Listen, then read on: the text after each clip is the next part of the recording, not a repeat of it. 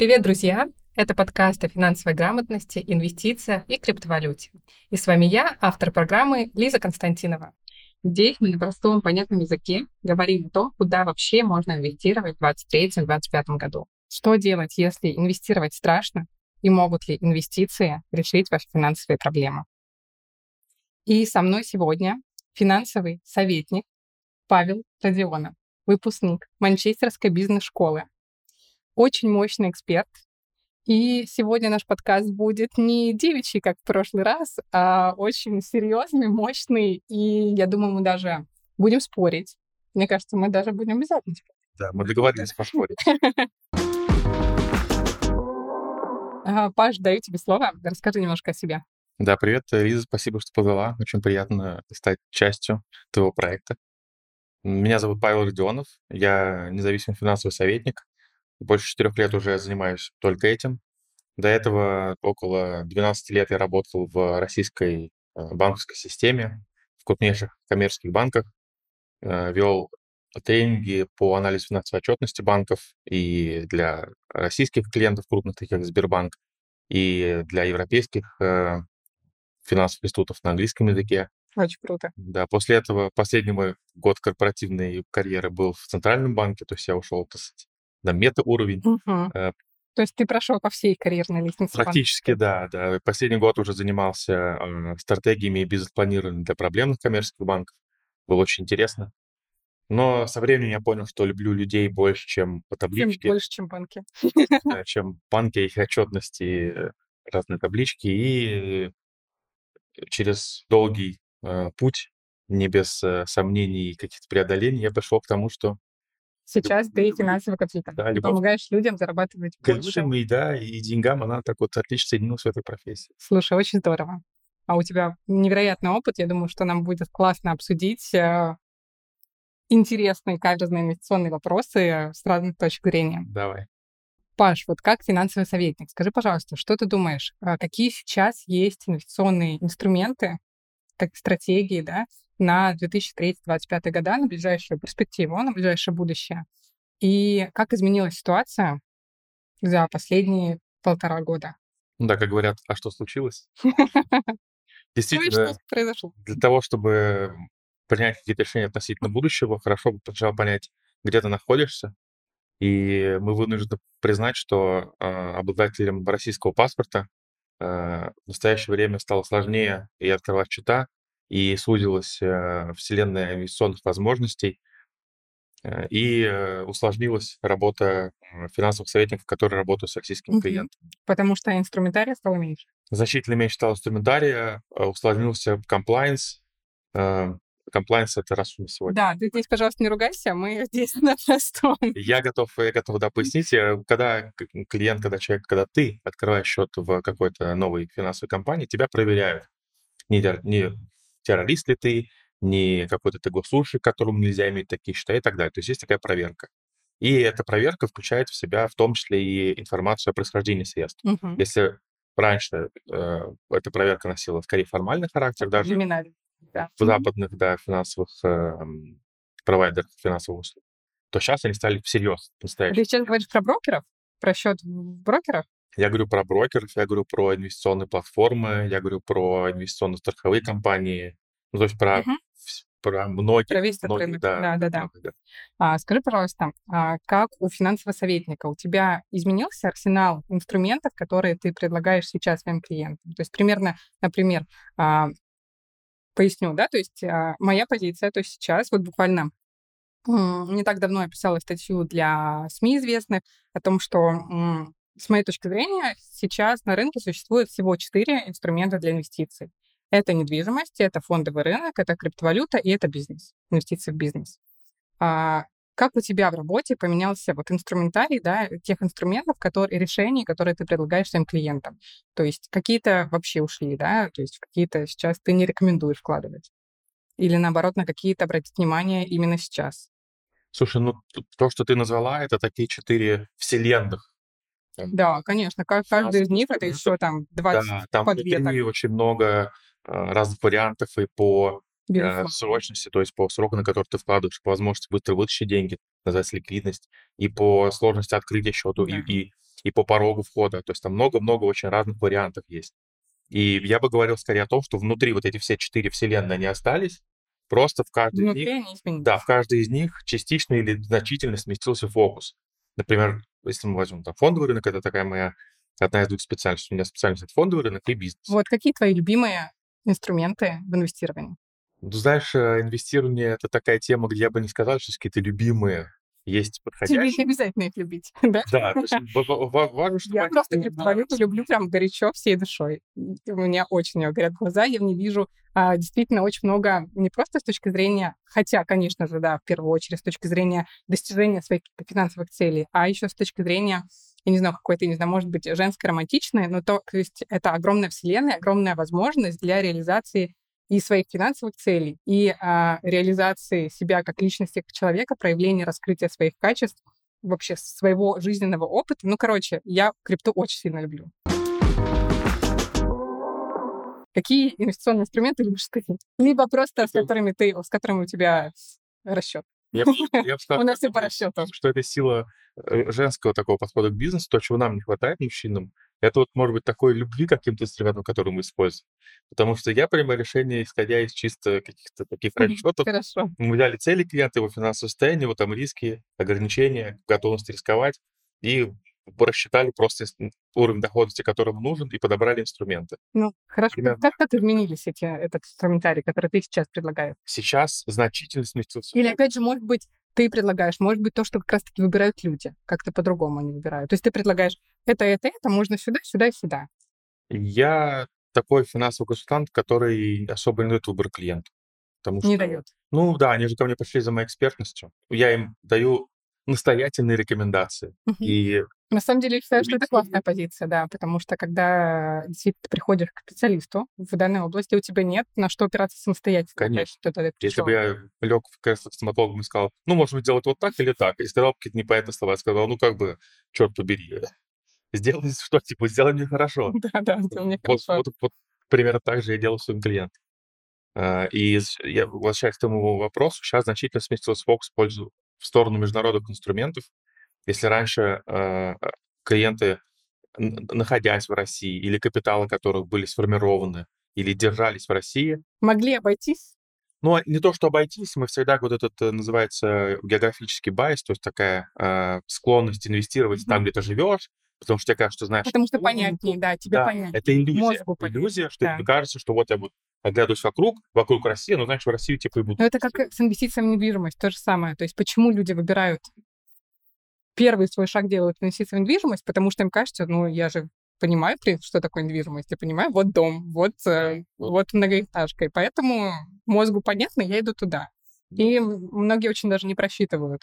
Конечно. А, Вот. И сместилось сейчас. Гораздо более открытые стали клиенты к, к возможностям, которые открываются э, у зарубежных провайдеров, у зарубежных инструментов, зарубежные рынки. Причем я говорю не только про фондовый рынок, но и Мгм. э, рынок инвестирования в бизнес, в том числе в частный бизнес.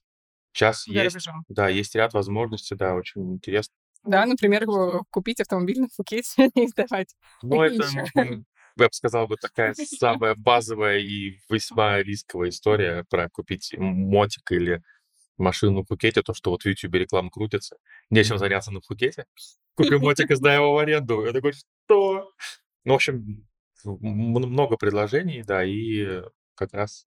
Ну, вот расскажи, приведи несколько инструментов, которые, например, там последний клиент твой выбрал, которым ты предложил. Ну, прям мясо дай ему. Мясо дать, хорошо. Да, немножко А, Ну, смотри, вот э, есть, э, например, э, замещающая облигация.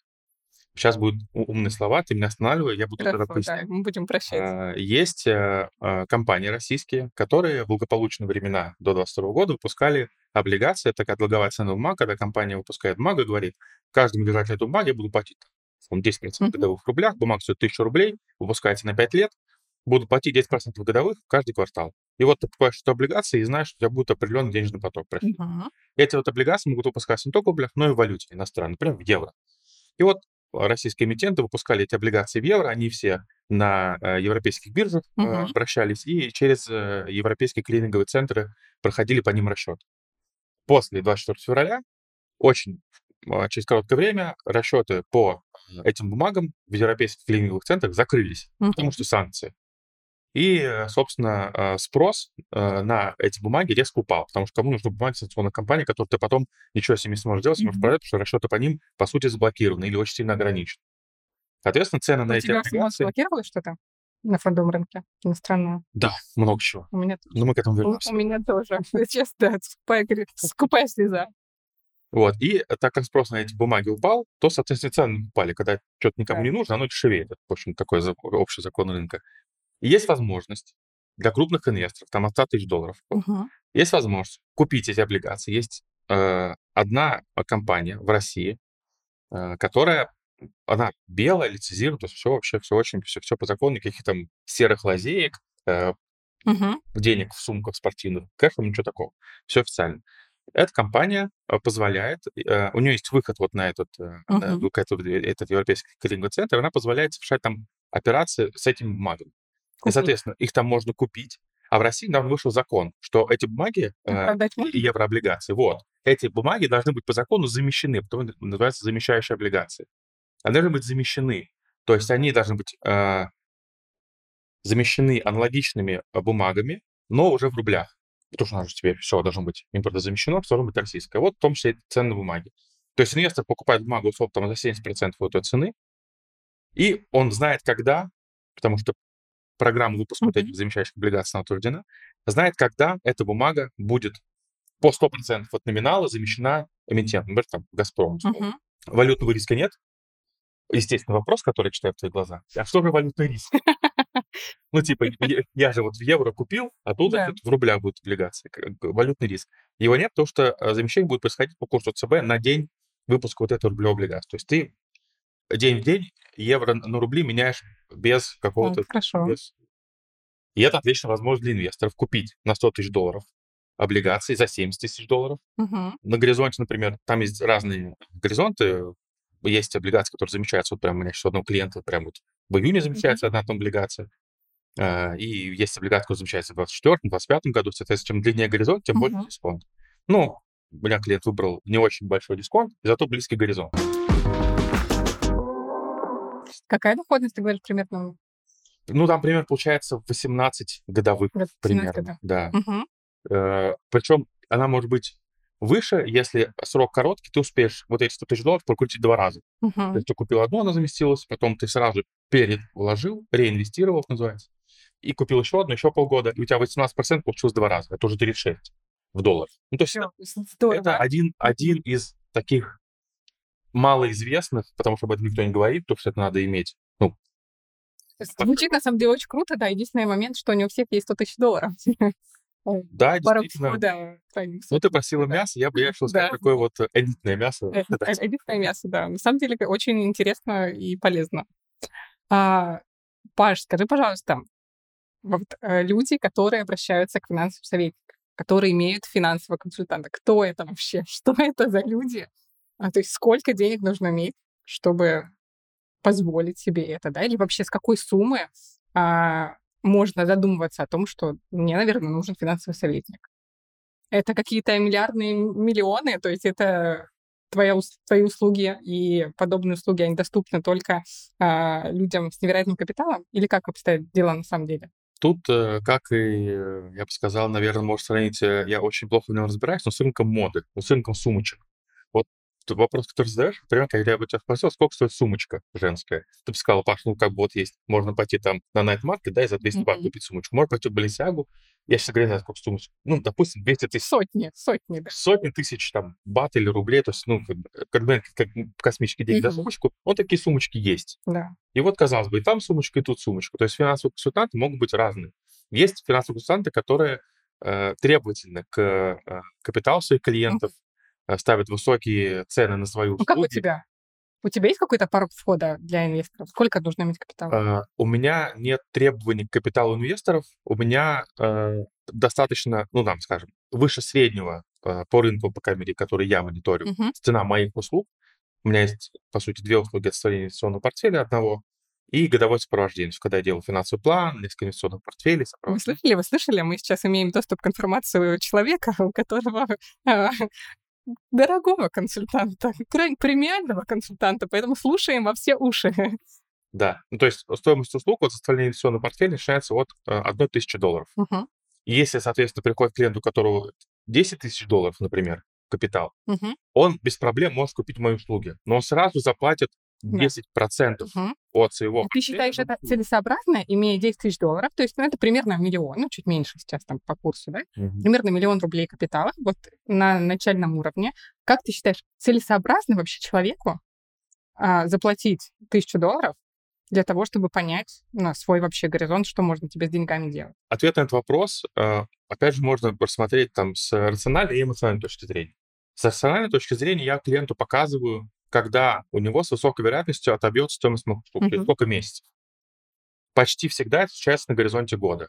Ну, то есть, если только это не очень маленький капитал, Мгм. и там стоимость услуг, условно, там стоит 30%, тогда понятно, что Мгм. клиент будет достаточно долго зарабатывать, если он не будет... То есть от 10. миллиона рублей а, тысячу долларов отбивает в течение года. Да. Ну, я считаю, что это очень круто, потому что на самом деле я считаю, что обращение за консультацией, за помощью, усиление себя наставником, финансовым советником и прочим, то есть где, вот как помочь себе сделать тот самый первый шаг в сторону инвестиций вообще в свою финансовой грамотность, финансовое благополучие. Э, Это не, даже не просто то есть человек платит за консультацию первичную или за то, что там он отобьет это в течение года. Это очень вообще мощный фундамент, который останется дальше на всю жизнь. То есть вы же обсуждаете стратегию, вы обсуждаете, что вообще можно, а как, окей. То есть я начинаю сейчас с миллиона, допустим, а через год, например, я меняю работу, я ищу работу в течение этого года, двух-трех, над увеличением своего капитала и, ну, и расту. И у меня уже есть план. И это очень сильно помогает. То есть я бы даже не считала здесь с точки зрения окупить э, стоимость услуг за год, да, потому что это намного ценнее, намного глубже. Очень хорошо надо записать твою речь, и клиенту дам слушать, когда я продаю. Ну, так и есть. А так, хорошо, мы разобрались, что в целом можно обращаться и целесообразно обращаться а, за помощью а, по составлению финансового плана, финансовой стратегии даже с капиталом от миллиона рублей. Да. И это имеет а, смысл. Да? Здесь я просто хочу, знаешь, с какой сторону еще пообсуждать, а, что финансовые советники, финансовые консультанты, то есть это вот что-то такое страшное, непонятное, и вообще, что это? И кажется, что безумно дорогое, хотя на самом деле ты сказала, что там э, в целом тысяча долларов. Ну да, это не маленькие деньги, но в долгосрочной перспективе и в ценности вообще в- в- вот этих услуг, вот этого получения этой информации, этих знаний, вот видения другого человека и опыта, да, я бы сказала, даже здесь вот это ценнее. А другого человека ты невероятно просто себя усиливаешь, но людей, которые вообще задумываются о том, что я могу себе усилить или вообще обратиться к финансовому консультанту, когда я на начальном а, этапе инвестирования. А на самом деле, если взять, ну, там, среднюю температуру по больнице в России, миллион — это сумма, которая, ну, все-таки у достаточно большого количества людей Да, есть накапливается, скапливается в течение года, да, просто э, не года, но времени, да, какого-то, а, например, даже с 20 там, до 25, с 20 до 30 лет, да, то есть вот такое начало карьеры, Мгм. да, то есть даже не, не в топе. Ну, просто другой вопрос, на что люди тратят деньги.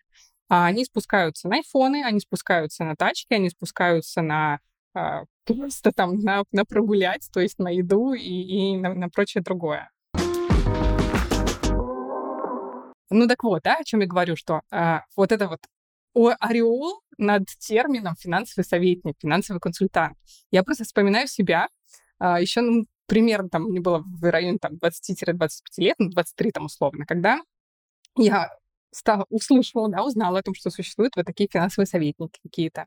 И мне очень хотелось вообще к нему попасть на консультацию, потому у меня не было денег для инвестиций тогда, то есть я была студенткой, ну, то есть, ну, у меня были какие-то деньги, но не, не миллионы еще. И я в тот момент уже достаточно глубоко, уже несколько лет изучала тему инвестиций, как вот любым способом, каким только могла. И, кстати, говорят, моя мотивация была зайти в тему инвестиций, изучать, тратить на это деньги, тратить на это время.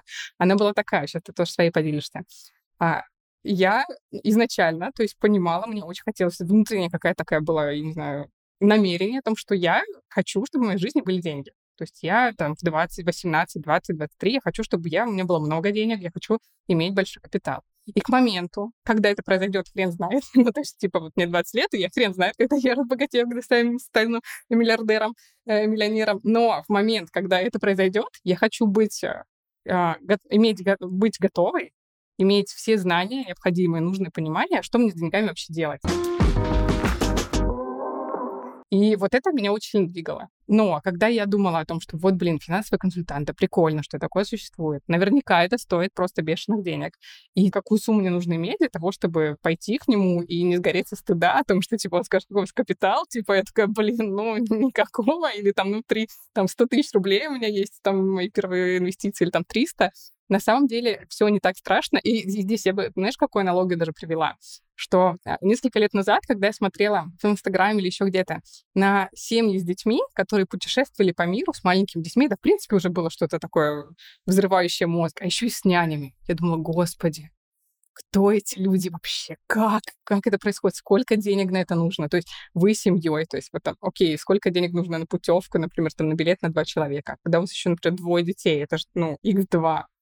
А, сейчас, да, я понимаю, что мы, на самом деле, даже с двумя детьми не помещаемся в один обычный стандартный номер. То есть нужно уже как бы семейный, два, ну, то есть это x2, а еще и няня кто эти люди, то есть это просто вообще на чем вы зарабатываете, господи, расскажите. То есть это были какие-то небожители, я абсолютно не ассоциировала себя с ними, абсолютно не понимала, как я, как вообще можно прийти в эту точку. Это вот ну, с финансовыми советниками и, в принципе, подступиться к инвестированию, да, то есть mm-hmm. начать в эту сферу. А оказалось, а, у меня, по крайней мере, это было так, что сначала я ищу, беру няню. То есть у меня нет, э, это как раз-таки было вот примерно полтора года назад, когда мы первый раз пере, переехали на Пхукет с задачей, которую я поставила сама для себя, сформировать себе новые источники дохода, какие-то новые, потому что все, что было раньше, очень сильно подверглось э, как бы э, видоизменению, что-то абсолютно пропало, да, что-то, естественно, как бы нестабильность там грела, и я такая, блин, а, надо что-то делать. И вот мы приехали сюда, денег нет, то есть у нас есть определенная подушка безопасности, которую мы разрешили условно себе потратить, если у нас ничего не получится. То есть мы такие, окей, давай вот мы просто вот из ситуации себя вывозим, да, вывозим себя из контекста для того, чтобы просто голова начала думать в направлении поиска каких-то решений, потому что там было очень сложно оставаться и генерировать эффективность. Все было очень печально в этом плане.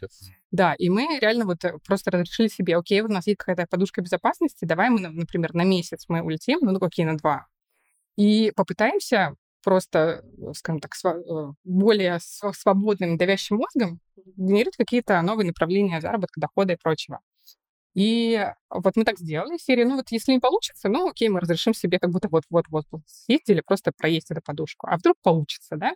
И вот в таком контексте мы прилетели сюда на Пхукет, и проходит там неделя, вторая неделя, и понимаю, что две недели прошло, а я, ну, условно, к работе еще даже не подступалась, потому что они просто улетели в трубу на а, организацию каких-то бытовых нужд, а во, э, во сколько есть, во сколько спать, детей кормить, это а на море какое-то скататься еще два раза в день, потому что непонятно, мы здесь на сколько, типа на месяц или на год, это даже непонятно, если мы через месяц летим, и на море не были. Короче, две недели просто улетели в трубу, а, дальше так, ладно, окей, нужно начинать работать с детьми. Все равно мы пробуем, пробуем, пробуем, как-то по очереди слова не получается. И я прихожу ну, к такому прям решению, то есть либо я беру няню, и начинаю, высвобождаю свое время и начинаю в это время пытаться что-то сделать, либо ничего не поменяется. И это было настолько больное, не знаю, для меня вот это решение, осознание, то есть оно было такое непростое, очень сильно просто аналогия вот с финансовыми наставниками, консультантами и в, в, в, в этой штуке, да, к чему я о том, что, окей, я взяла няню, то есть и сначала няня выходит, первые три дня, ты, я думаю, как родитель ты прекрасно понимаешь, первые там один, два, три дня, пока она знакомится с детьми, ты платишь няне, и ты находишься тут же с детьми, ты еще не работаешь. То есть вы, ну, пока они там познакомятся, адаптируются, но ты уже начал платить деньги няне. Ты еще не начал работать, ты не пошел такой сразу там э, зарабатывать. И окей, проходит неделя, вторая, третья, и ты платишь няне, но еще ничего не зарабатываешь. И это такой о, очень интересный момент о том, что реально как, как оно действительно происходит в реальной жизни. То есть ты сначала принимаешь решение о том, что ты хочешь пойти вот этой дорожкой, да, и сначала не будет такого, что там один, в один день вся твоя жизнь изменится, то есть ты няню взял, и на следующий день все, и там в следующий месяц ты гарантированно заработаешь, если ты идешь, ну, как бы не, не в найм на работу, да, у меня была другая сторона, нужно было придумать себе вот работу, организовать ее инвестиционную, какую-то другую предпринимательскую, и да, то есть месяц-полтора я просто платила няне без каких-то гарантий, очень похоже на инвестиции, но потом это окупилось мне настолько, я не то чтобы не жалею, то есть понимаю, что если бы я этого не сделала, если бы не пошла на этот шаг, а я бы не получила результата. Паш, скажи, пожалуйста, считаешь ли ты, что финансовый советник нужен каждому? Ну, я финансовый советник. Ну, аргументируй. Ну, слушай, А может быть, нет. чем, я думаю, э, раньше люди хотя бы пустят в свою жизнь мысли о том, чтобы подумать в направлении, а не э, обратиться ли за помощью, Мгм. в этой сфере тоже. У нас же есть там карьерные консультанты, которые приходят, коучи, Мгм. всякие там психологи. Ну, в смысле, всякие психологи.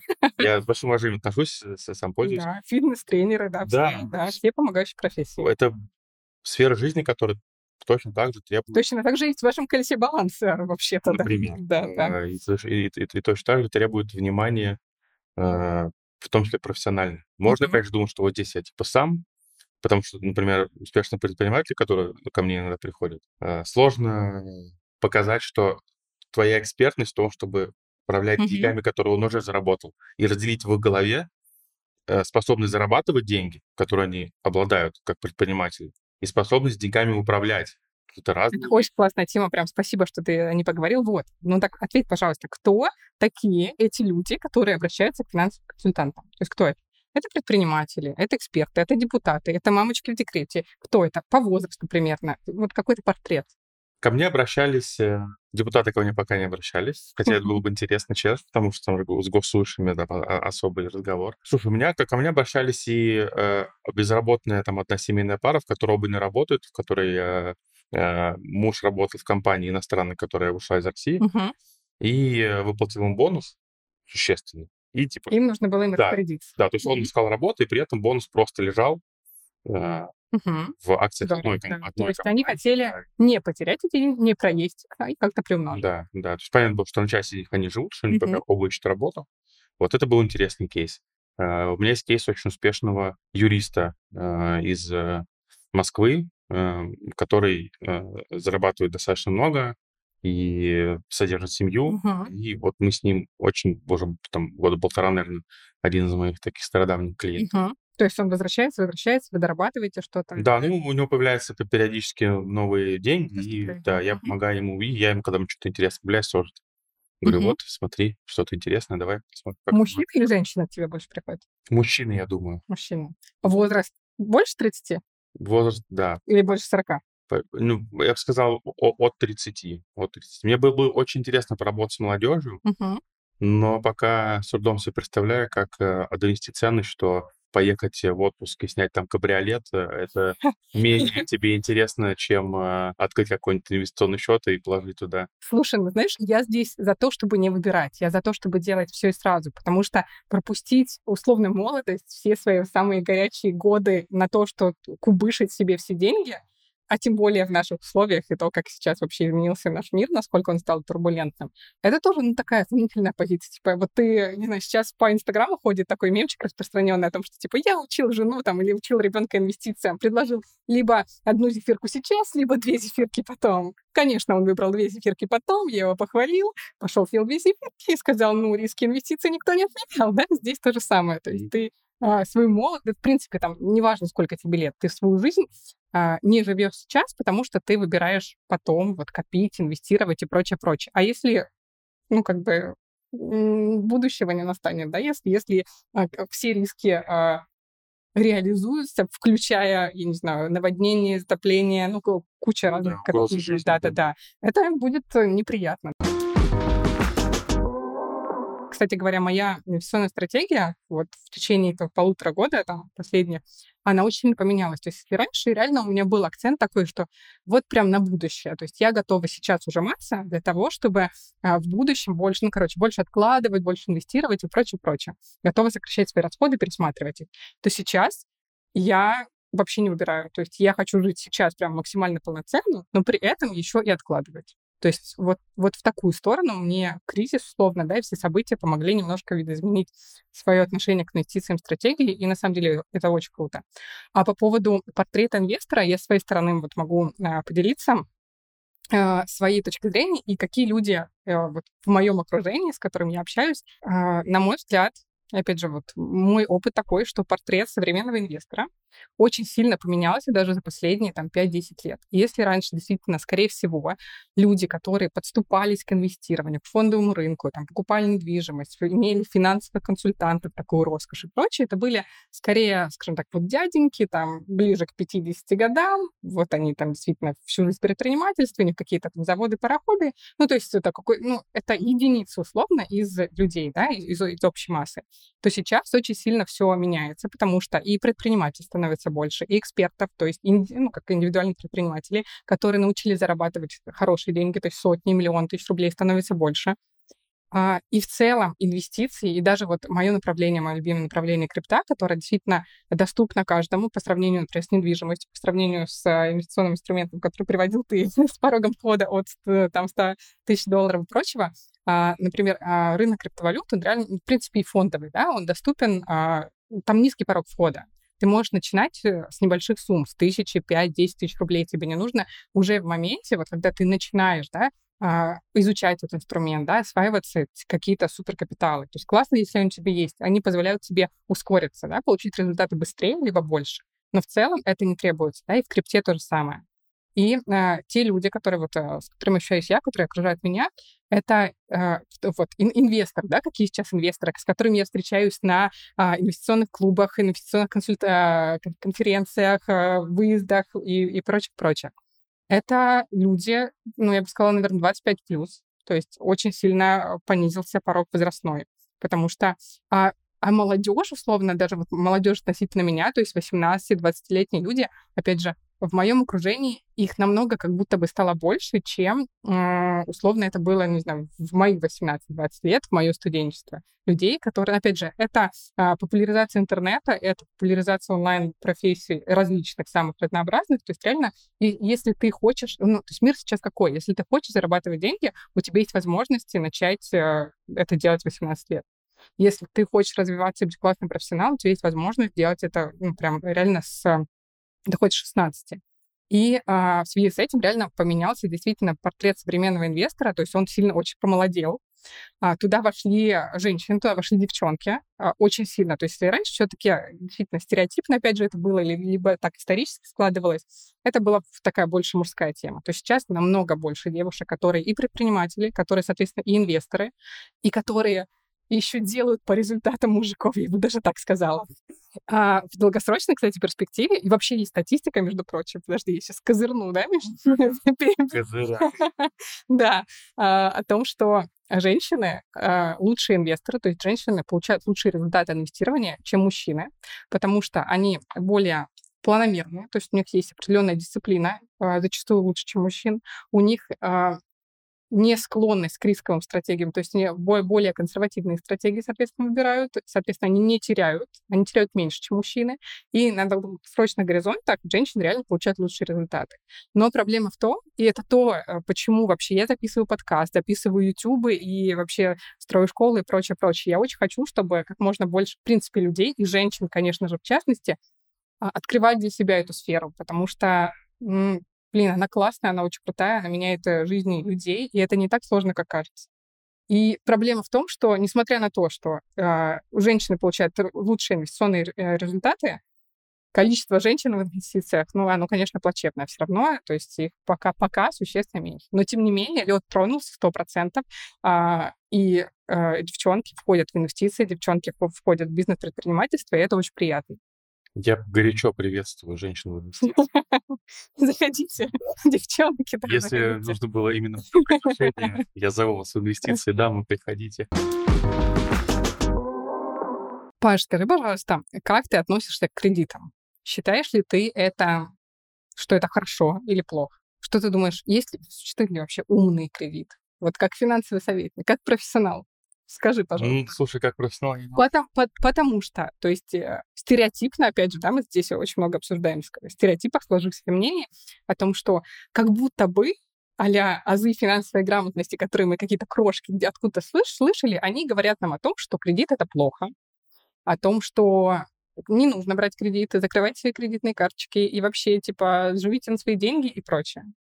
Это не соответствует моей позиции. Вот мне интересно очень твое мнение. Здесь нам, к сожалению, не удастся поспорить, потому что моя позиция тоже соответствует. Если посчитать, если так подходить к кредитным суммам и делать из тех кредитов, которые нам предлагают банки, умные кредиты, а это можно делать, то, опять же, зная инструменты, которые можно использовать на кредитные деньги, можно делать интересные инвестиционные решения.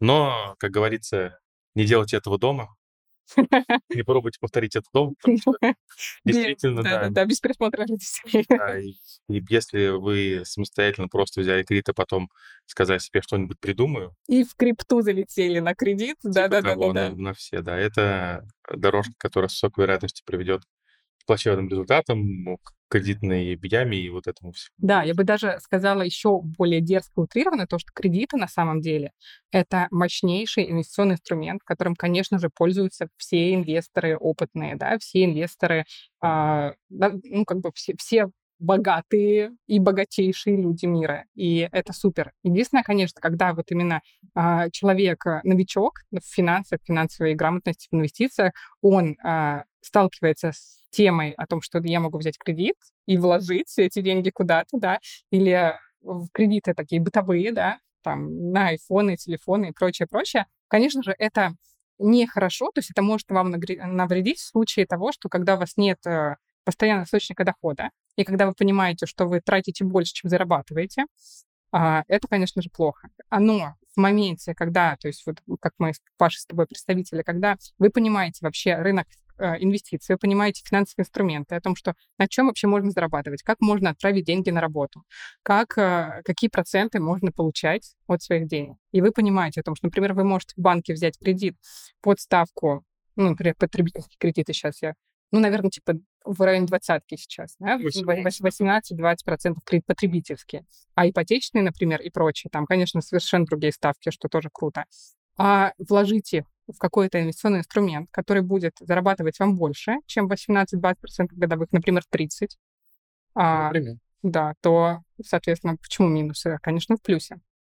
Но, конечно, я бы ни в коем случае не рекомендовала брать кредитные деньги, пользоваться кредитными деньгами и вкладывать в те инструменты, в которых вы не разбираетесь, которые не понимаете, как они работают, и в которых вы новичок. Особенно, То если есть... вам а, в Телеграме пишут, э, типа, новый, а, типа, как это, а, новый токен от Павла Дурова или от Илона Маска, Тесла, Шмесла, коин вот этот. В крипто это вообще отдельная история. Заходить в крипту на кредитные деньги, ну вот, вот это, вот это, правда, это навредит, потому что а, сначала нужно разобраться, можно и нужно начинать с небольших сумм. То есть сначала ты а, выстраиваешь понимание вообще, на чем здесь зарабатывают, как, пробуешь на небольших суммах, получаешь какой-то свой опыт, получаешь свой результат, адаптируешь это и понимаешь, ага, все, я понимаю риски, я понимаю, где какие-то плюсы минусы, и окей, да, я могу себя усилить кредитными деньгами, но в случае, опять же, если там что-то пойдет не так, у меня есть план Б, а, и я понимаю, что я делаю, я понимаю риски. В таком случае а, это, это можно использовать, да, и кредитные деньги в любой инвестиционной стратегии в крипте. Но когда вы ни хрена не понимаете в инвестиционном инструменте, вы ни хрена не понимаете в крипте, вы не понимаете, что значит какая-то монета, и просто прочитать на чатике, ну, конечно же, это прям нельзя. Это... Еще есть же возможность э, получить leverage, то есть плечо, то есть увеличить свою, свою позицию не, не только через банковский кредит. В трейдинге, да. Да, но и в трейдинге со всяческими фьючерсами, с плечами. И вот это интересно. Ты используешь такие инструменты, плечики, сотые, двадцатые? Я uh-huh. очень сам осторожен, потому что я из э, с фондового рынка знаю, что uh-huh. надо быть максимально осторожным с этими штуками, потому что малейшее движение цены против тебя тут же съедает твой депозит. Как в крипте, кстати. Да, я немножко, да, э, сделаю вводную, поясню для наших слушателей. То есть, что в фондовом рынке, что в криптовалюте есть одно из направлений. То есть, в фондовом рынке, наверное, это, в принципе, мне, на мой взгляд, на фондовом рынке есть две стратегии. То есть, ты можешь быть долгосрочным инвестором, то есть купил и держишь, либо можешь торговать, быть трейдером. А в крипте есть порядка 25 стратегий, то есть намного больше. То есть есть вот эти две и еще куча разных других. И мое мнение по поводу трейдинга, да, то того, о чем говорит Паша, еще с привлечением кредитных средств, плечей а, в крипте. Я вообще не любитель направления трейдинга, то есть я его считаю самым отсталым, самым однобоким. Ну, то есть есть намного более интересные стратегии, даже долгосрочная, либо среднесрочная, она дает намного лучше результаты.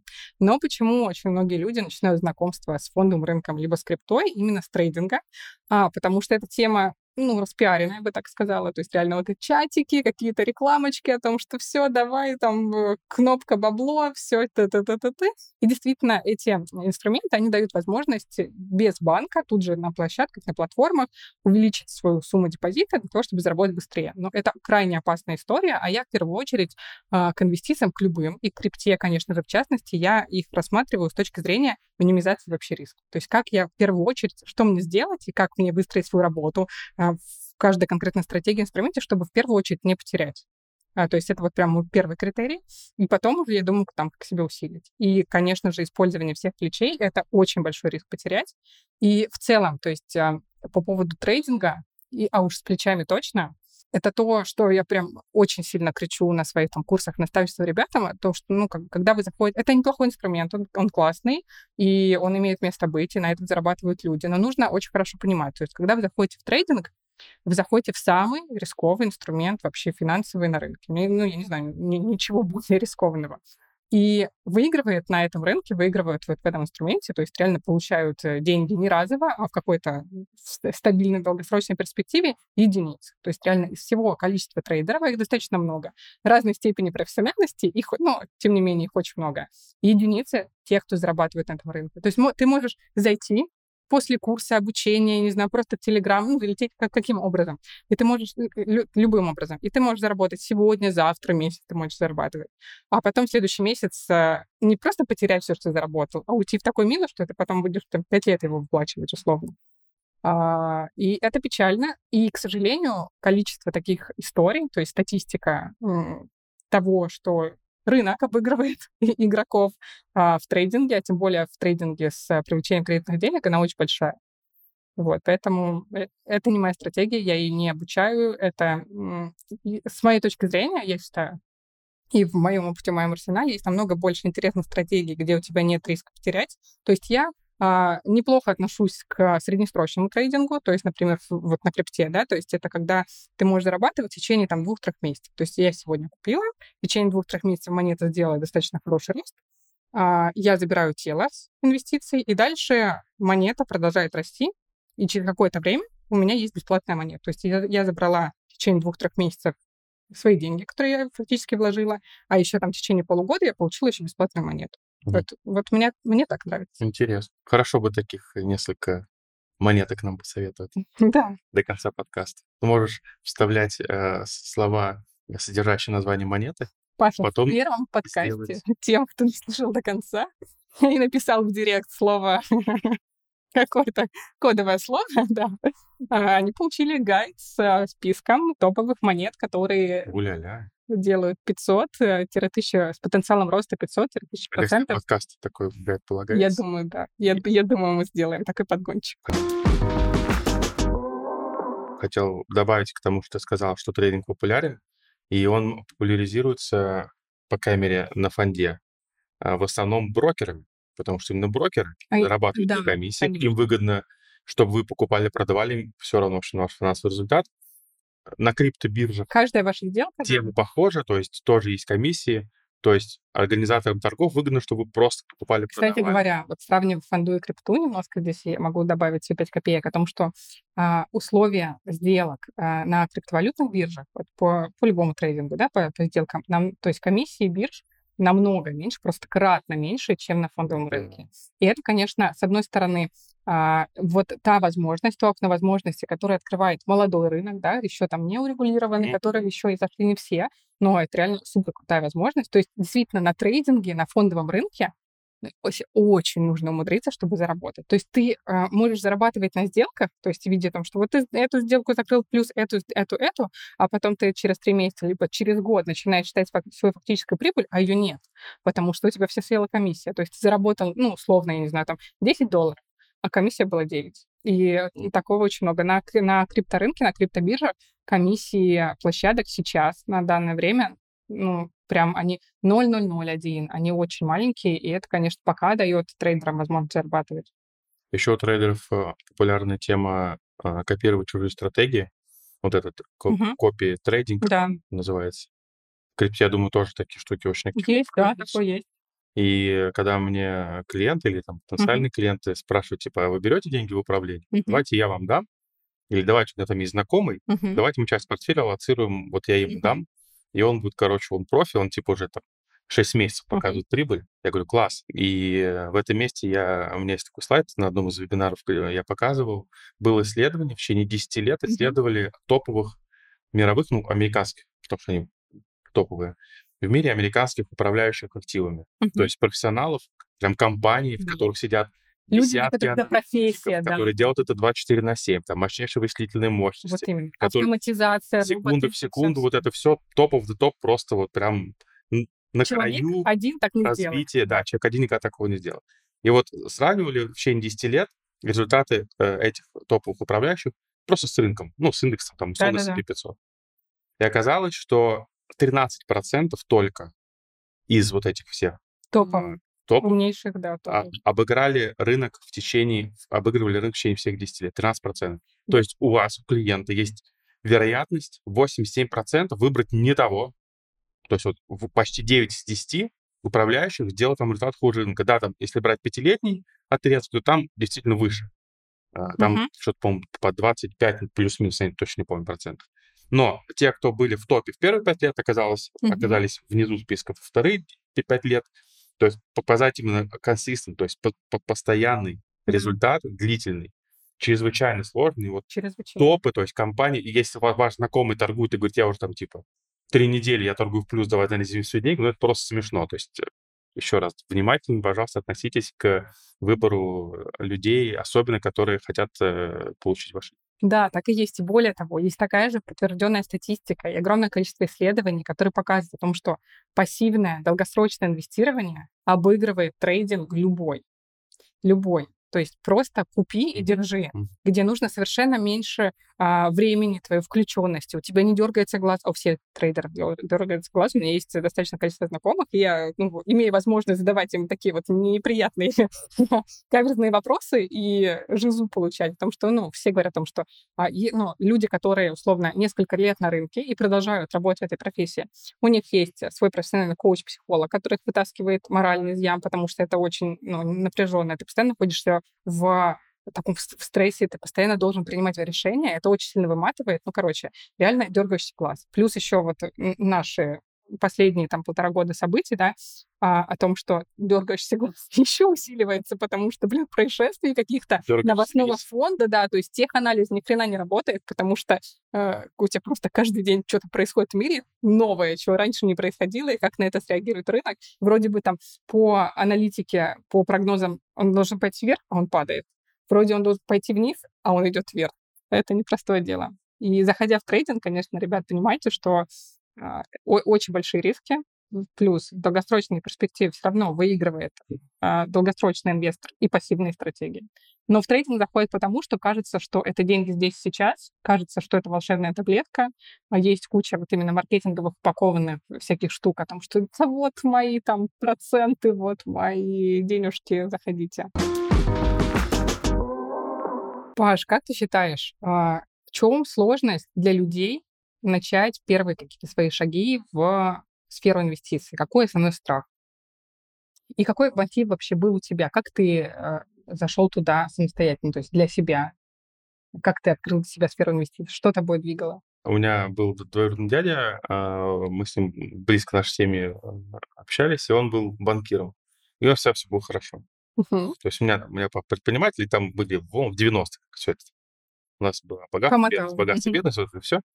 А у него было стабильно все хорошо. Я подумал, блин, я в семье хочу, чтобы у меня в моей семье все было стабильно банкиром. хорошо. Да, я хочу стать банкиром, пошел в тот же вуз, на финансовую Мгм. академию, которую он закончил, пошел в банк работать. И вот, в общем, у меня был такой пример. Мгм. Ну и, собственно, я понимал, что я э, там, в 2007 году я закончил финансовую академию, пришел в компанию «Атон», инвестиционный Мгм. таким таким еще маленьким бутиком ты. инвестиционным. И там я сделал свою первую инвестицию, купил, я помню, «Газпром», который потом лет 10 мне не, не давал выйти даже в ноль. То есть он как в восьмом году в кризис упал, и, в общем, восстанавливался, по-моему, не помню, года Очень долго. 17-18. Была моя такая сразу, одна из, первых Мгм. инвестиций, и сразу она мне показала, Кто учи- папа на этом рынке? терпеть, что долгосрочные инвестиции решают, что как бы вот эти все эти истории, Мгм. что типа сегодня, завтра купи-продай, Вот, ну, Газпром меня прям научил. Ну. Э, Кстати говоря, в этом ключе интересно будет э, твой прогноз. Вот сейчас, опять же, рынок находится примерно в той же позиции, как и в в те времена, то есть когда все упало, фондовый рынок, да, как ты его представитель, да, все просело, и а, как ты считаешь, в течение какого времени рынок восстановится? Хотя бы до позиции, до кризисных, то есть там 20-21 год. Слушай, ну, я, в отличие от э, тебя, что сказал, что ты больше не, не- не мыслишь длинно, а как-то, в смысле инвестиций, более коротко, мои Мгм. горизонты инвестиций, они измеряются, ну, не десятилетиями, конечно, Мгм. но типа, 15, ну 15. ну, то есть это много лет. Мгм. Поэтому мне, как инвестору, все равно, сколько у рынка займет его восстановление. Чем дольше он будет внизу, Мгм. тем больше подешевших активов я смогу купить на ту сумму, которую я Мгм. регулярно а, направляю на инвестиции. Поэтому будет он год еще в этом вот минусе, в этом Мгм. вот кризисе. Ну, я еще буду год покупать. То есть твоя, твоя стратегия стать э, вот тем а, пенсионером, который проводит время на яхте и катается по Ломбардии на, Ну, я- машине. Ну, слушай, я, катаюсь на яхте уже сейчас.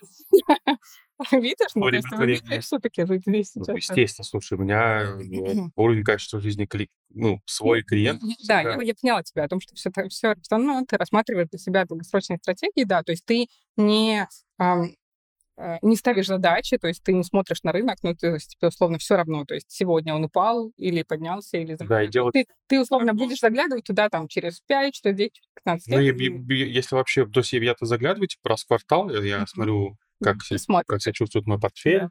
туда что докладываю, может быть, какую-то структуризацию делаю. У меня он долгосрочный, поэтому это Мгм. минимально. Там, может, какая-то новая отрасль, как вот сейчас там вот этот вот э, искусственный интеллект. Мгм. OpenAI пока не вышел на биржу, но какие-то вот компании, которые этим занимаются, Мгм. могут появиться. Я жду, когда какой-нибудь ETF сформируется на вот этот вот искусственный Мгм. интеллект. Я его себе с удовольствием добавлю в портфель, у меня будет в технологическом секторе еще один еще один ETF с очень крутым потенциалом. Ну, я вот так рассматриваю. То есть, ну, э, у меня есть а- а короткий инструмент, там я в бизнес вкладываю, в частный инвестирую там через займы. Там горизонт год. То есть не то, чтобы что я все деньги, которые там есть свободные, я откладываю, чтобы когда-нибудь там через 20 Да, лет да. их увидеть. Нет. У меня есть высокодоходные штуки там на год, на, на 3-5 лет и долгосрочные тоже.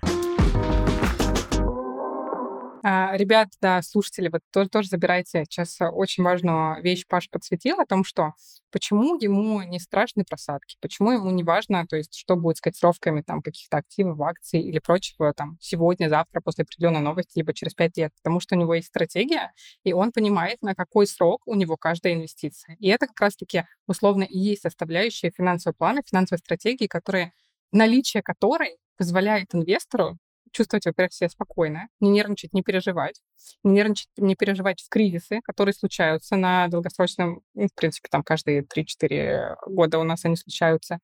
А, когда ты понимаешь, что я инвестировал там в вот эту сумму или по вот этой стратегии я там докупаю, докладываю, как угодно, на 10-15 лет, ну, значит, мне все равно, что происходит сейчас. То есть я буду смотреть на результаты ближе к этому Да. ближе к этой дате. У меня, кстати говоря, была очень похожая стратегия инвестирования до...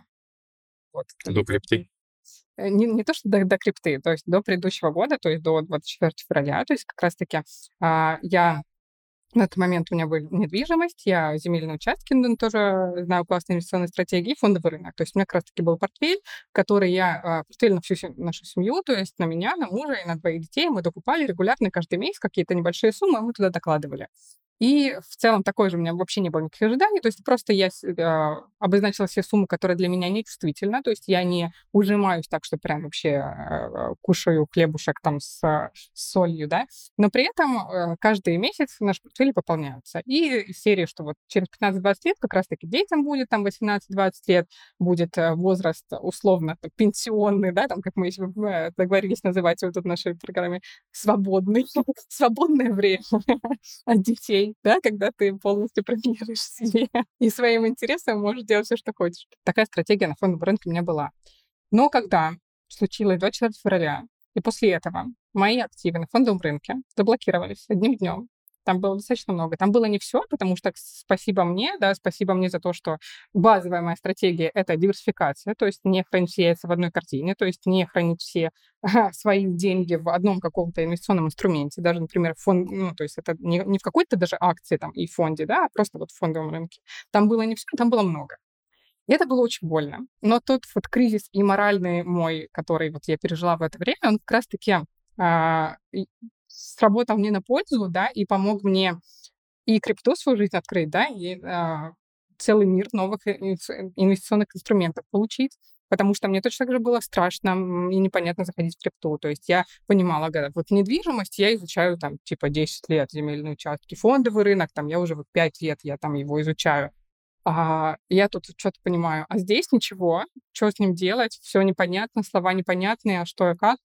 Но, тем не менее, то есть вот это вот наличие вот этой вот, я не знаю, потери своих денег, да, а, ну, фактически они, конечно, типа не потеряны, есть, конечно, надежда, что, возможно, когда-нибудь их все-таки разблокируют, но, типа, ты жил, и у тебя было много миллионов, а потом хопа, и, ну, вот они у тебя в приложении есть, но ты делать с ними ничего не можешь. Это было очень приятно, и это заставило меня более активно двигаться, и условно как раз-таки вот э, я начинала практически с нуля, вот вообще с небольшими а, небольшим инвестиционным капиталом в крипте. И за вот этот год, ну, по, по самым как бы минимальным значениям, которые я анонсирую где-то вот в, в соцсетях, я озвучиваю там, что я сделала X5, на самом деле больше. За какой срок? За год. И да, пришлось вот начинать практически с нуля, потому что все отобрали. И вот как раз-таки в тот момент я, у меня случилось пересмотр вообще стратегически а, видений своего отношения к инвестициям. То есть как раз-таки, когда я перестала а, думать, что окей, типа я 20 лет буду накапливать, Хорошо, да, ну, как бы мы вообще, что будет через 20 лет? Никто не знает, вообще не знает. Хорошо, если типа все будет хорошо, а если нет? И э, я теперь мыслю немного более короткими горизонтами, то есть я мыслю примерно 5, то есть да, окей, у меня есть большой план на 20 лет, но я не сильно акцентирую на него внимание, то есть вот 2, 3, 5 лет — это тот горизонт планирования и окупаемости инвестиций, которые я сейчас готова рассматривать для себя, которые я рассматриваю. Опять, кстати говоря, я тоже а, составляю финансовые стратегии, и, ну, скажем так, э, ко мне обращаются как к финансовому консультанту. И сейчас я любой инструмент, что фондовый рынок, что недвижимость, все, я оцениваю по горизонту планирования до 5 лет. То есть если мы там выходим на точку окупаемости, либо выходим на прибыль в течение 1, 2, 3, 4, 5 лет, окей. Если это больше 5 лет, все, отметаем. Вот так вот у меня поменялось мировоззрение мое. Лиса, деньги на инвестициях теряла? Наверняка же путь был не столь безоблачный. Слушай, конечно, да. И это очень интересная история, давай с удовольствием поделюсь. То есть как раз-таки вот про фондовый рынок, да, это очень большая была моя потеря-потери. А, там был достаточно большой капитал, который, условно, у меня отобрали одним днем. А второй момент, наверное, такой запоминающийся, это когда я стала осваивать крипту. Примерно вот два месяца я там поварилась, то есть я уже, я, я прошла курс, я уже понимала, а, что там можно делать, какие там есть стратегии, что вот там, там больше 20 стратегий в скрипте, можно зарабатывать на этом, на этом, на этом, на этом. И, то есть, теоретическая часть у меня была уже такая мощная, достаточно хорошая, но денег еще не было, то есть я еще не научилась зарабатывать там, а очень хотелось. И это как раз-таки вот тот момент, а, который переживает, мне кажется, каждый человек, который входит в инвестиции. Вообще, кстати, это очень прикольная штука, я называю это ошибкой головного мозга, да, то есть какой такой вот error. А, расскажи тоже свое мнение. А когда человек скажем, как, как он оценивает, что ли, ожидания, как сформировать. То есть какие ожидания у человека есть, когда он входит а, в сферу инвестиций по-разному. То есть покупает консультацию у кого-то, покупает обучение, первые свои 100 тысяч или первый миллион вкладывает в какую-то инвестиционную стратегию. Все, что связано с темой денег и инвестиций, наш мозг оценивает очень сильно завышенными ожиданиями, нежели это происходит в любых других сферах жизни. То есть вот когда ты идешь в, в спортзал, человек все равно так иначе понимает, что типа через одну тренировку мое тело не изменится. если я там один день не поем булки, там сладкое, то тоже мое тело не изменится. Но а, вот реально парадокс существует, когда люди подступаются к теме инвестиций, делают так, вот прям первые шаги туда, мозг почему-то делает очень завышенные ожидания. То есть вот реально это так реально происходит. Мне рассказывают мои студенты, которые на курс приходят. Ну, это прям реально статистика подтвержденная о том, что вот ты, например, купил курс или там купил консультацию, а, сделал свою первую инвестицию. И все, мозгу хочется, что прям завтра ты разбогател, чтобы завтра ты стал, блин, миллионером. Потому что, ну, потому, ты же инвестором стал, ты же купил курс по инвестициям. Типа, почему? Я уже две недели смотрю видео, а я, у меня где деньги вообще? И я вспоминаю как раз-таки, что, ну, примерно такое состояние я переживала как раз-таки, когда а, вступила на путь освоения крипты, когда вот я уже два месяца. И я очень прилежно там, я не знаю, отучилась курсе, реально там отработала, сделала что-то. Вот я теорию прекрасно понимаю. Все нужно, типа, я хочу зарабатывать где, где, где. А непонятно. Непонятно где. И, а, то есть я прошла один курс, получила классные базовые знания, но не научилась зарабатывать. То есть практического применения их не было. Я не понимала, как делать. То есть, ну, не хватило какой-то помощи и прочее. И у меня был, кстати, здесь э, такая э, ветка, то есть меня был вариант сдаться, пойти искать где-то в другом месте, потому что, типа, ну, курс прошла, а денег не заработала, типа, что такое? Либо дожать каким-то образом, и я тоже так ходила, думала, что-что-что, и все-таки выбрала дожать. Я нашла себе еще наставника, с которым я пошла в отличную работу. И ожидание было такое, что вот прям это человек, который, не знаю, мы будем вместе сидеть и тыкаться пальцем, он покажет, где кнопка бабло, да, вот примерно так что я прямо могу звонить, мы можем там как-то созваниваться и задавать э, все вопросы. Мне будет прям вот фактически помогать, типа, куда нажимать, чтобы деньги зарабатывать. И вот мы с ним тоже начинаем какие-то условно базовые штуки обсуждать, и там на третий, на второй созвон я говорю, слушай, куда жить, ну куда, ну скажи, ну пожалуйста, что купить мне скорее? И я ему раз, второй, третий, и он такой, блин, ну ты достала меня, ну так не делается, но окей, тебе очень хочется, вот сейчас э, там знакомые мне прислали проект, я с этим человеком надежный, я с ним работал достаточно давно. Они собирают пул на кроссовки на степенд. Наверняка ты слышал, конечно же, их. Ну, что ты думал? Нет такого инвестора, который не зашел в кроссовки. Да, и это моя история, в которой, да, я потеряла первые свои криптоденьги. Ну так вот, то есть э, это был май прошлого года, то есть это был не первый, не первый эшелон. Это было уже вот так, так, mm-hmm. достаточно по... доста... достаточно поздненький, да, это был вообще, это был финал. И, э, значит, говорит, вот ребята собирают... На хаях, по-моему, прошлое апрель мая они зашли там на... Как раз заходили. У меня тоже там... Перед Китаем, сейчас я расскажу. Да-да-да. А, вот. И, он говорит, вот, короче, такой пул, такая вот фин-модель, что там прям а, окупаемость была прям через две недели, что там дорабатываются протоколы, сейчас, короче, две недели, условно, мы в зоне риска, а дальше вот происходят новые процессы, запускаются новые там технологии, и а скорость окупаемости инвестиций, она прям, ну, то есть до месяца, две недели, месяц. Мгм. Я так, ну окей, ладно, давай, все, очень же хочется просто да, да, заработать. И а, да, окей, спасибо большое мне, то, что действительно у меня есть стресс-менеджмент, у меня есть диверсификация, у меня есть подушка, и все вот эти правила я, конечно, соблюдала. То есть я заходила этой суммой, которую, ну, то есть я заходила и понимала, что, окей, если я их потеряю, ну, ничего страшного не произойдет. То есть, ну, потеряю и потеряю. То есть это не кредитные деньги, это не последние деньги и прочее. И, конечно же, во все а, сомнительные инструменты, либо в те инструменты, в которых вы не, не разбираетесь, можно входить только именно с такой позиции. То есть вы не ожидаете, что а, эти деньги спасут вашу жизнь. То есть наоборот. То есть вы, вы отдаете их, принимая готовность потерять их. И если вам ок, тогда можно. То есть, да, действительно, где-то вы потеряете, где-то вы выиграете. Целом это тоже работает, но только вот с таким подходом. Ну, короче, я, это была, наверное, не очень большая сумма, там была порядка там на, на рубли, наверное, типа 120-150 тысяч рублей. на попробовать такое. Я, значит, э, завожу деньги вот в этот пул, и на следующий день буквально выходит новость о том, что Китаю э, запрещают крипту, и рынок просто валится так, что, понятно, ну, не в месяц, не в два, возможно, не в год он не восстановится, и все, короче. Прям на следующий день это произошло. Ну, такой вот, короче, был урок, э, в котором я еще раз поблагодарила себя за э, правильный подход к инвестициям. То есть, да, в, от э, этой инвестиции мне было неприятно. Я деньги, но хорошо, что именно так. Я к ней подходила, да, что это было не страшно. И другой, а потом, кстати, я думаю, ну, это я, наверное, просто ну, неудачно зашла, не в тот момент и прочее, прочее.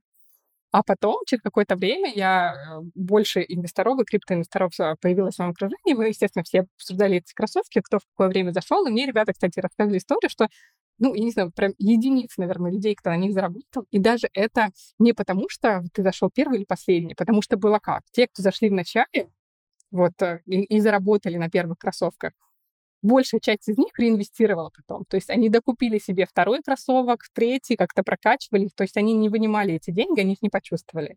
А на второй, третьей итерации как бы все закончилось. Поэтому вот такая история.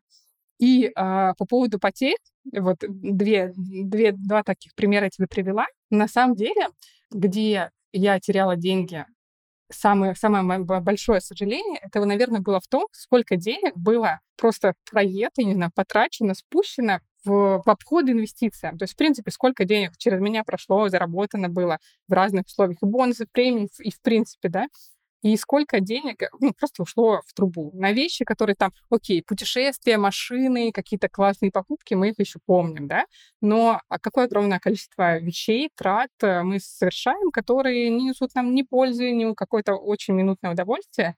И вот это, конечно, я бы с удовольствием, откатившись назад, перераспределила и деньги это, и время, да. И вот таких денег, которые не инвестированы мной, мне намного больше жаль, чем те, которые э, условно я потеряла от инвестиций. Uh-huh. И это, э, это в этом кроется даже ответ на вопрос, на самый большой страх людей, которые боятся зайти в тему инвестиций, боятся зайти в тему финансовой грамотности, потому что, блин, ну, а мне страшно потерять деньги. Окей, типа, а если я вложу куда-то и потеряю, и здесь отвечаю всегда одинаково о том, что, э, ребят, вы потеряете 100%, если никуда не вложите, потому что деньги, они не накапливаются просто так. То есть они у вас не остаются просто так, без, условно, без усилия воли. То есть если вот вы заработали, вам пришла какая-то сумма денег, все потратится, если вы специально не откубышите, не отложите, не инвестируете. Все остальное уйдет просто в трубу. И это риск, который произойдет 100%. Поэтому самый большой риск а, от инвестирования — это не инвестировать, потому что вы просто... Ну, а, у меня есть знакомая, у нее агентство недвижимости э, международное, и она точно такую же вещь говорит своим инвесторам. Покупайте квартиры, то есть вкладывайте свои деньги. То есть вы думаете, так, а, начинается типа стопор какой-то, да, на моменте, ага, а это вот э, доходно или нет? А может, что-то круче может, какие-то больше проценты, или а что еще? И ну, в результате действия физически не совершаются. То есть не покупается ни квартира, там ни какие другие инвестиционные инструменты не используются. И что происходит? То есть у вас есть деньги, и они просто потратят. Через год вы все равно их потратите. То есть те деньги, которые сейчас вы вложили в недвижимость, она будет расти, это ваш капитал, у вас а, вы себя даже просто комфортнее чувствуете. Но если вы не предпринимаете решения, потому что вы боитесь потерять, вы боитесь, что вы не все риски взвесили, ущерб от вот этого непринятого решения, он намного больше. То есть вы все равно проедите эти деньги, все равно потеряете, не идут от вас. Они не останутся просто лежать у вас в банке под подушкой и прочее. Я сюда еще, если добавить инфляцию нашу текущую, это вообще слезы. Золотые слова, мне кажется самый большой э, риск в инвестициях — это не инвестировать. Да, так и есть. А вот реально с, нашим текущим уровнем инфляции, вот тоже недавно писала статью, проверяла, официальная инфляция за 2022 год в России 12%. А, Официальная. Это значит фактическая, можно на два умножать. 20%. Ну, а это реально так. Это реально так, это ощущает на своей шкуре просто каждый человек, который живет в России. А если ты еще начинаешь там, не знаю, покупать какие-то более дорогие товары, либо ремонт вдруг решил сделать, вот это вообще ощущается очень... Да, на самом деле, даже по продуктам просто. По продуктам а, в магазинах, по продуктам в кафе и ресторанах очень сильно взлетают ценники. Это реально покупательная способность там 50 либо 100 тысяч рублей, она через три месяца уже другая. А через полгода, через год, ну, просто слезы. К сожалению, так. Поэтому для того, чтобы сейчас просто сохранить свои деньги, ну, не работает инструмент, когда мы просто накапливаем их и храним их дома, либо храним их даже в банке под 5%. Все, ну, как бы сейчас нет такой возможности, к сожалению, не работает так. То есть для того, чтобы просто сохранять свои деньги, вам нужно инвестировать их куда-то больше, чем 20%. А это, конечно, то есть нужно разбираться. То есть ты не, не сделаешь это без знаний, ты не сделаешь это, не уделяя этому времени. Но обратная сторона монеты в том, что разобравшись с теми инвестированиями, инвестирование хотя бы первично, хотя бы базово, ты получаешь на самом деле намного больше. Ты получаешь не инструмент там, с доходностью 20, ты, ты узнаешь, что существуют инструменты доходностью 20, 30, 50 и 100% годовых. И все это а, становится для тебя возможным. И сейчас наша любимая регулярная рубрика «Блиц-вопрос». Э, каверзные вопросы и короткие ответы. Блиц Паша, давай, мочи. А, первый вопрос. Какая у тебя любимая стратегия в крипте? А, моя любимая стратегия — это самая пассивная и долгосрочная, но долгосрочная для крипты, то есть как раз-таки там в горизонте пяти лет, когда ты регулярно каждую неделю, либо каждый месяц на небольшую сумму подкупаешь там на тысячу, на пять, на десять, как вот как тебе комфортно, покупаешь а, подкупаешь портфель. И сейчас, кстати говоря, самое лучшее идеальное время это делать, когда рынок на просадке, когда можно купить активы по скидкам, по самым лучшим ценам.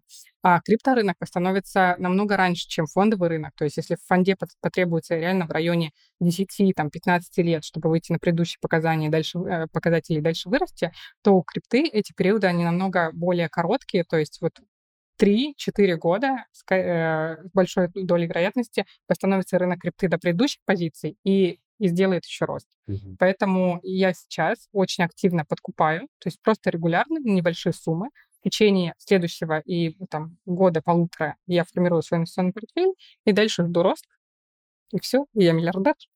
Красота, встретимся через полтора года. Так, э, ты уже чуть ответила, когда закончится криптозима? Когда уже мы видим биткоин по 60? Да, хочется, на самом деле, хочется, чтобы она поскорее закончилась, но то, что мы, мы имеем по факту, были надежды и прогнозы у аналитиков, что этой зимой уже будет финал криптозимы, но по факту, то есть э, период криптозимы длится уже вот полтора года, и, скорее всего, следующий год еще не будет булраном, еще не будет ростом. То есть как раз-таки, опять же, классное время сейчас да, закупаться. У нас есть еще год, и а, что, кстати, тоже интересно, у инвесторов и даже новых, да, новичков на рынке, которые входят именно сейчас, то есть вот в текущий финальный год перед ростом на крипторынок, они попадают в намного более классные, привлекательные, интересные, приятные морально даже себе условия, чем те, кто на рынке, то есть на рынке старичок, на те, кто реально зашел, там, начал формировать портфель два года назад, полтора года назад, потому что вот это время криптозимы,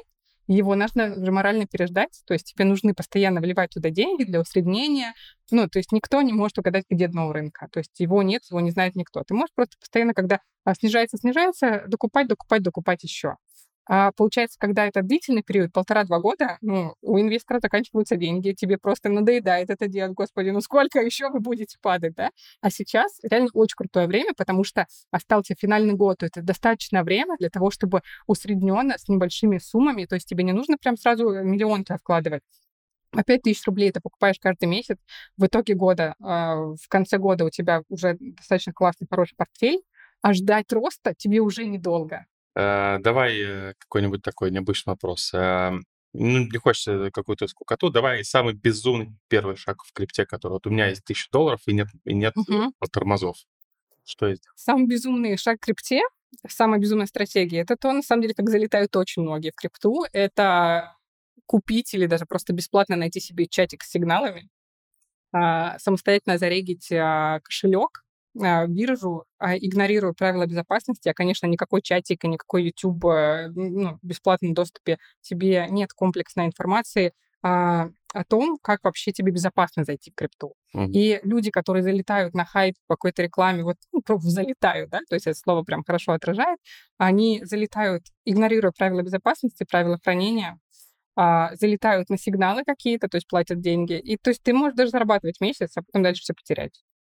И это не прикольно, то есть я бы не рекомендовала так делать. Наверное, одна из самых больших сложностей в крипте, но а, одновременно это и возможность. То есть туда действительно, чтобы хорошо там освоиться, зарабатывать долгосрочно, туда лучше заходить с кем-то, потому что, ну, реально вот э, с кем-то через курсы, через наставничество или еще прочее, потому что самостоятельно собрать информацию, несмотря на то, что есть открытые источники, каналы, там, YouTube и прочее, ты комплексно не соберешь вот это видение крипты, а крипта — это целая вселенная. То есть реально там есть больше 25 стратегий, чего там можно делать, и они очень разные они одна не похожа на другую, и знание одной тебе вообще никак не помогает с другой. Мм. Они просто разные.